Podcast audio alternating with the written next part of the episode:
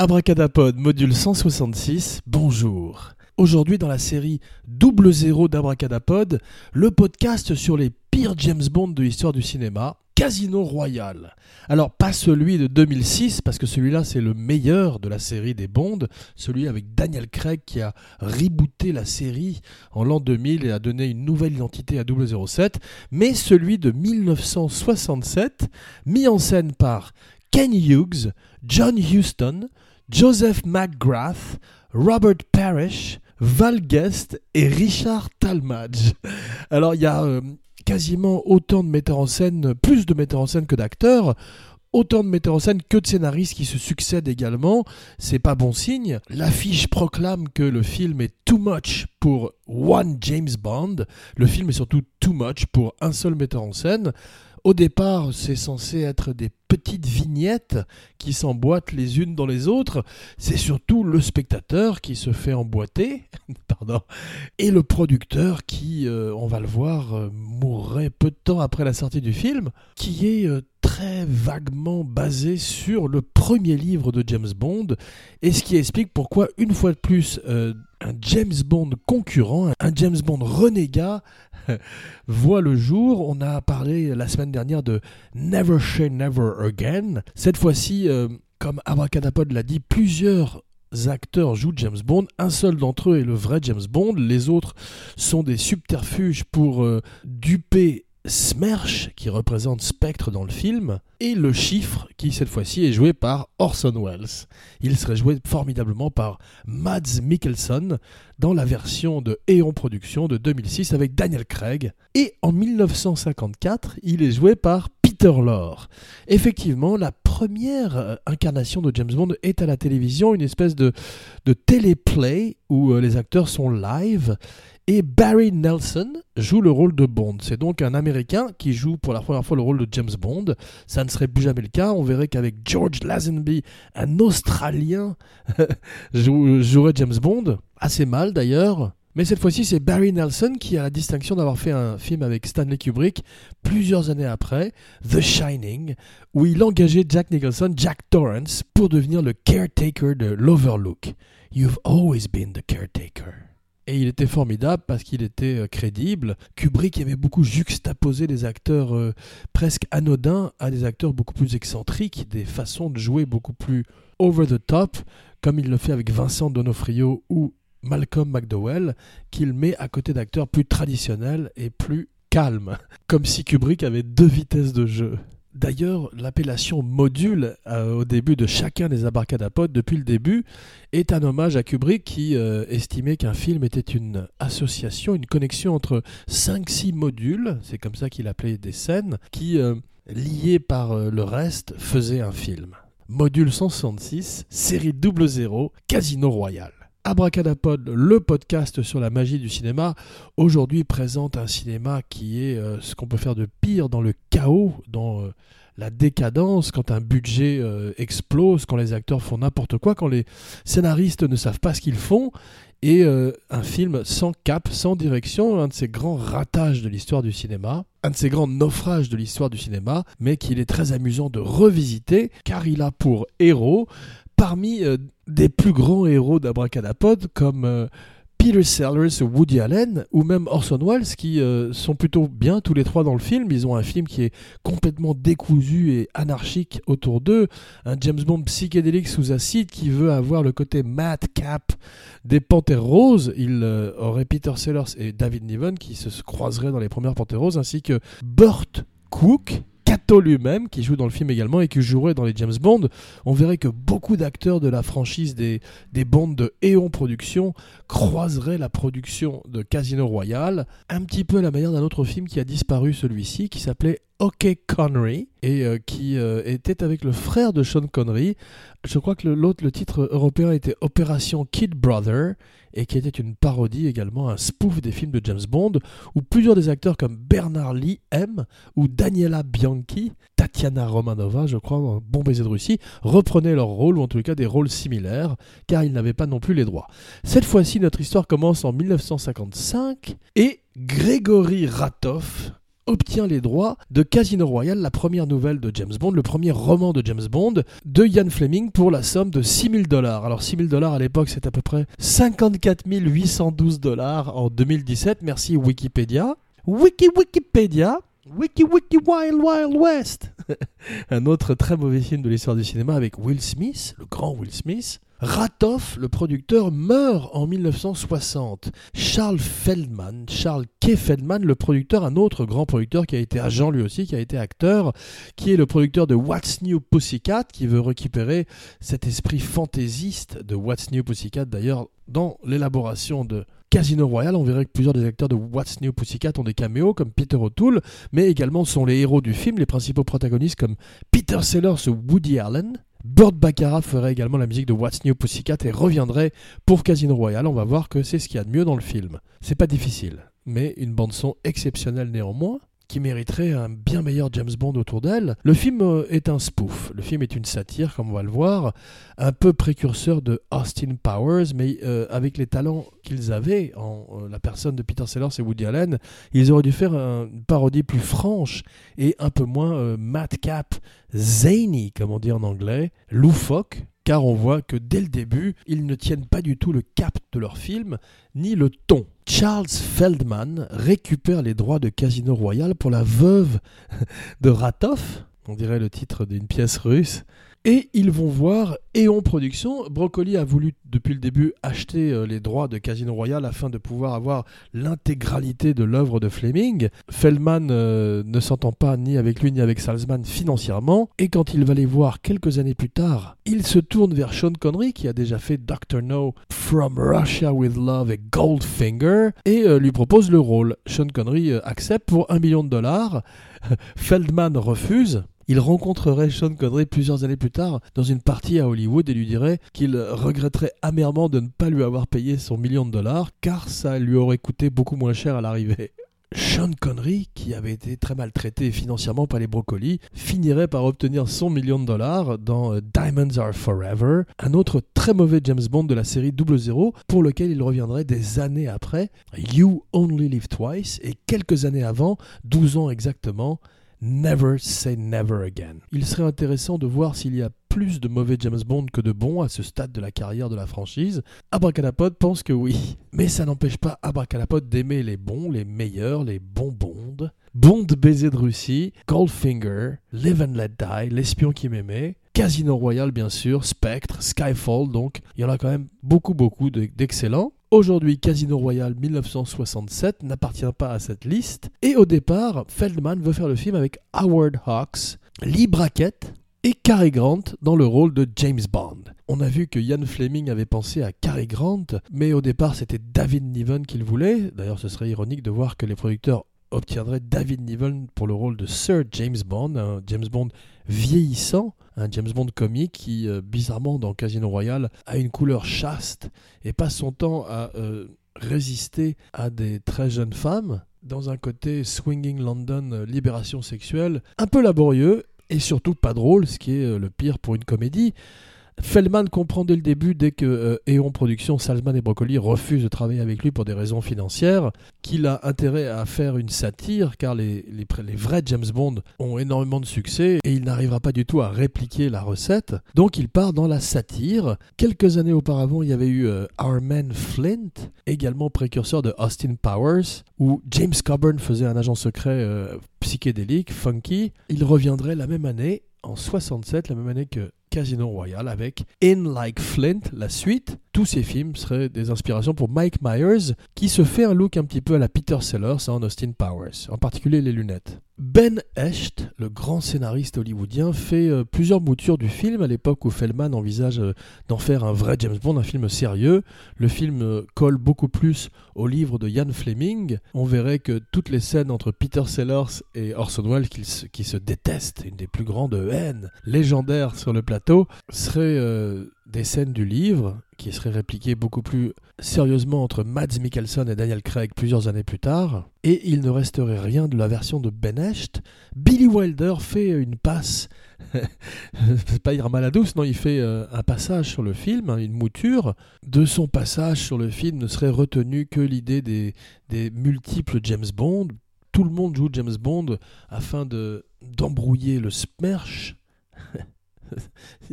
On imagine Sean Connery disant smersh, smersh, smersh, smersh. Et c'est une idée qui donnera naissance plusieurs années plus tard à la légende du code 007 qui verrait soi-disant euh, la licence de tuer et la personnalité de James Bond endossée successivement par tous les agents qui l'ont joué au cinéma. Une théorie à laquelle Abracadapod n'adhère pas du tout. Howard Hawks, Lee Brackett et Cary Grant euh, abandonnent le projet dès qu'ils voient Dr. No. Ils ont compris que c'était un autre genre de cinéma, pas le leur, et que Sean Connery était Bond. Ian Fleming aussi, quand il le voit euh, dans Dr. No, il voulait David Niven, il voulait quelqu'un de plus élégant, de plus britannique, mais finalement, rétroactivement, il serait tellement impressionné par Sean Connery, qui lui rajouterait, ou qu'il rajouterait à son héros, James Bond, des origines écossaises dans son linéage, comme on le voit lorsque Bond va visiter son château en Écosse dans Skyfall, avec, ce gros alcoolique qui est le gardien du château. You've always been the caretaker. Joué par Albert Finney, je crois et qui devait être joué par Sean Connery à une époque. Sam Mendes et ses scénaristes avaient caressé l'idée, non pas une James Bond girl, mais l'idée d'incorporer une espèce d'hospice pour vieux Bond où euh, seraient retirés tous les double zéros et seraient présents George Lazenby, Roger Moore était vivant à l'époque, Sean Connery, Timothy Dalton et même Pierce Brosnan. L'idée, heureusement, serait rejetée. Ça aurait donné une couleur trop casino royale à Skyfall. Et c'était pas véritablement le style du film. Fellman euh, a déjà dépensé près d'un demi-million de dollars à l'époque de son propre argent. Il est désespéré et se tourne vers la Columbia qui accepte de faire le film avec lui. James Bond à l'époque est un énorme succès dans le monde entier, une brand, brand name, et lance une espèce de folie des films d'espionnage à travers le monde entre Matt Helm et comme on l'a vu Flint et plein d'autres imitateurs comme OSS 117 en Europe. Donc le film démarre, le film euh, aurait des mois de dépassement. Le vrai problème, un des problèmes principaux du film, c'est Peter Sellers. Peter Sellers euh, est à l'époque où il a plus envie de jouer euh, des comiques, il se prend pour Cary Grant, il se prend pour James Bond et il veut jouer une version sérieuse du personnage. Il essaierait de rewriter le film avec un des nombreux scénaristes qui est passé dessus, Terry Thousand, avec qui Kubrick avait travaillé quelques années auparavant sur Doctor Folamour, qui avait fait également Easy Rider ou en tout cas qui avait collaboré à Easy Rider avec Dennis Hopper, Terry Southern réécrit simplement le dialogue de Peter Sellers à la demande de Peter Sellers afin de, de briller plus que Woody Allen et Orson Welles qu'il n'aimait pas du tout, en particulier Orson Welles qu'il détestait depuis le jour où la princesse Margaret, la sœur de la reine, était venue sur le plateau du film rendre visite. Peter Sellers, qui la connaissait un peu, était venu lui dire bonjour, elle l'avait dédaigné car elle n'avait qu'une hâte, c'était de rencontrer Orson Welles. Dès cet instant, Peter Sellers déteste Orson Welles. Orson Welles estime que Peter Sellers est un amateur. Peter Sellers ne vient pas tourner pendant des journées entières, faisant attendre toute une équipe de techniciens et d'acteurs. Il fait détruire des plateaux entiers car il dit qu'en rêve, sa mère lui a dit que le, plateau portait malheur et rend fou un à un tous les producteurs, même un des metteurs en scène qui est son ami à qui il envoie son poing dans la gueule et qui serait plus tard viré du film à la manière de Peter Sellers. Alors, on ne sait pas s'il est renvoyé ou s'il quitte le film de lui-même. Toujours est-il que euh, il refuserait de tourner avec Orson Welles dans la même pièce et euh, il serait obligé de monter leur scène avec des doublures de façon à ce que ça marche dans le film. Comme il part très tôt dans le film et qu'il est viré quasiment, il y a un moment une espèce de cardboard cut-out. Il y a une espèce de mannequin en carton qui est censé le représenter et qui serait remplacé plus tard par euh, une image de stock shot dans les versions futures. Dans sa première scène avec Jacqueline Bisset, qui est une jeune actrice à l'époque qui débute, il y a beaucoup de très belles femmes dans le film comme Ursula Andress qui était dans Doctor No, Honey Rider. Peter Sellers arrive avec un pistolet à blanc, euh, dès qu'on dit moteur, il le braque dans le visage de Jacqueline Bisset, il lui tire une balle dans la tête.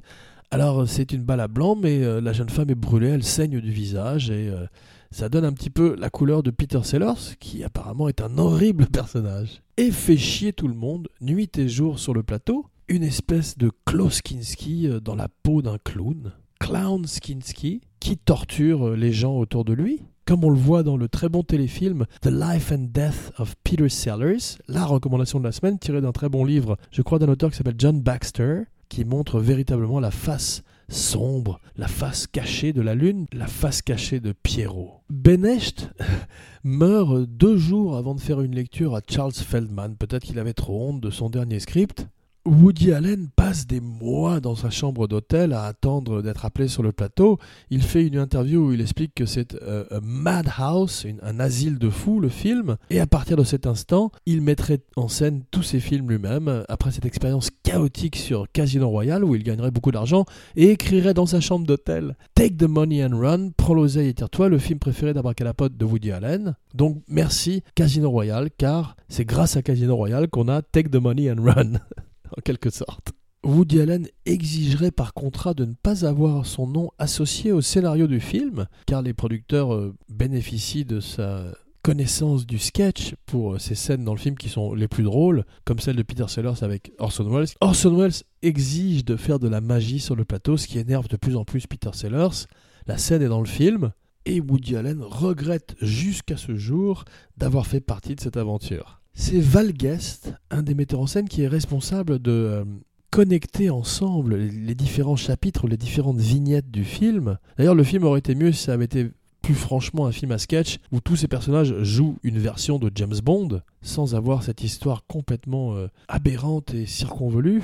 Et lorsqu'on propose à Val Guest d'être le coordinateur, euh, le metteur en scène coordinateur du film, il refuse car il dit que ça lui donnerait une mauvaise réputation. Personne ne veut être associé à ce film. Bardot refuse, Elizabeth Taylor également, Jack Lemmon qui devait avoir un caméo refuse. Seul Peter O'Toole et quelques autres acceptent Peter O'Toole pour une caisse de champagne. C'est Val Guest qui a l'idée du personnage de David Niven en, James Bond vieillissant, qui devient une espèce de, lien entre les différents sketchs du film. C'est euh, ce qu'il y a de pire dans le film d'ailleurs, dans un film où euh, tout est nul, quasiment, sauf l'extraordinaire musique de Burt Baccarat, The Luck of Love. Et malheureusement, on voit que le départ imprévu, ou en tout cas prématuré de Peter Sellers, augmente le rôle de David Niven, le film aurait été mieux même si ça avait été simplement euh, une parodie de Bond avec Peter Sellers. Un véritable Austin Powers avant l'heure, et pas une espèce de smorgasbord, de hodgepodge, de bouillabaisse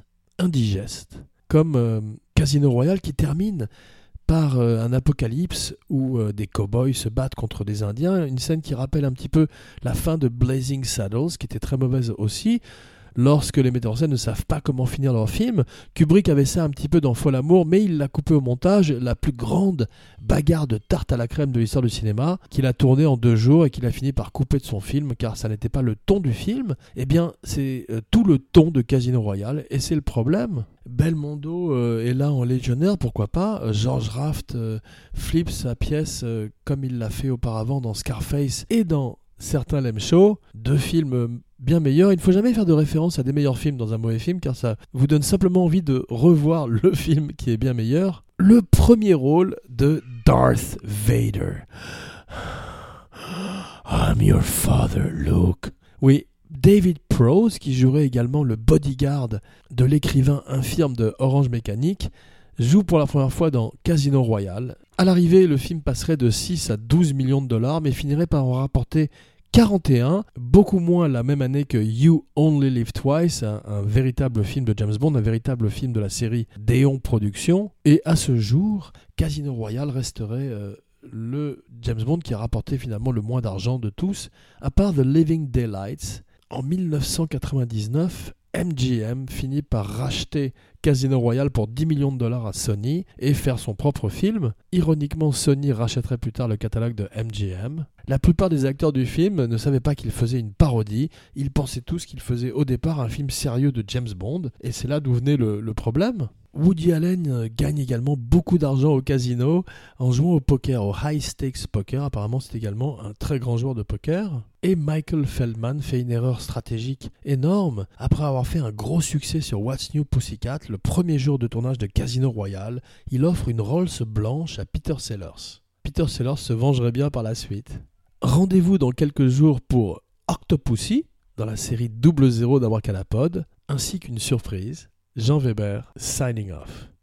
The look of love is in your eyes. A look, your smile can't disguise the look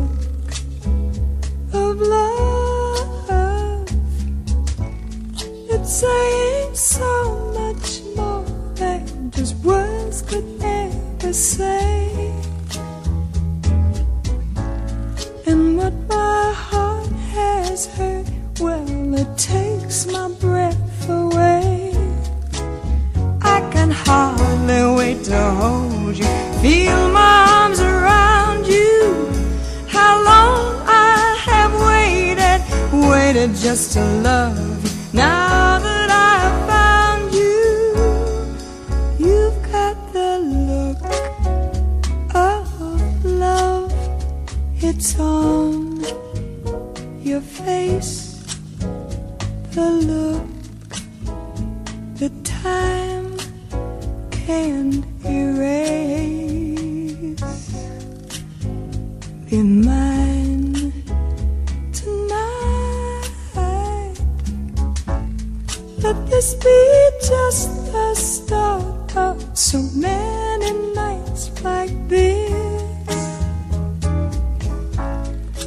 take a lover's vow and then seal it with a kiss.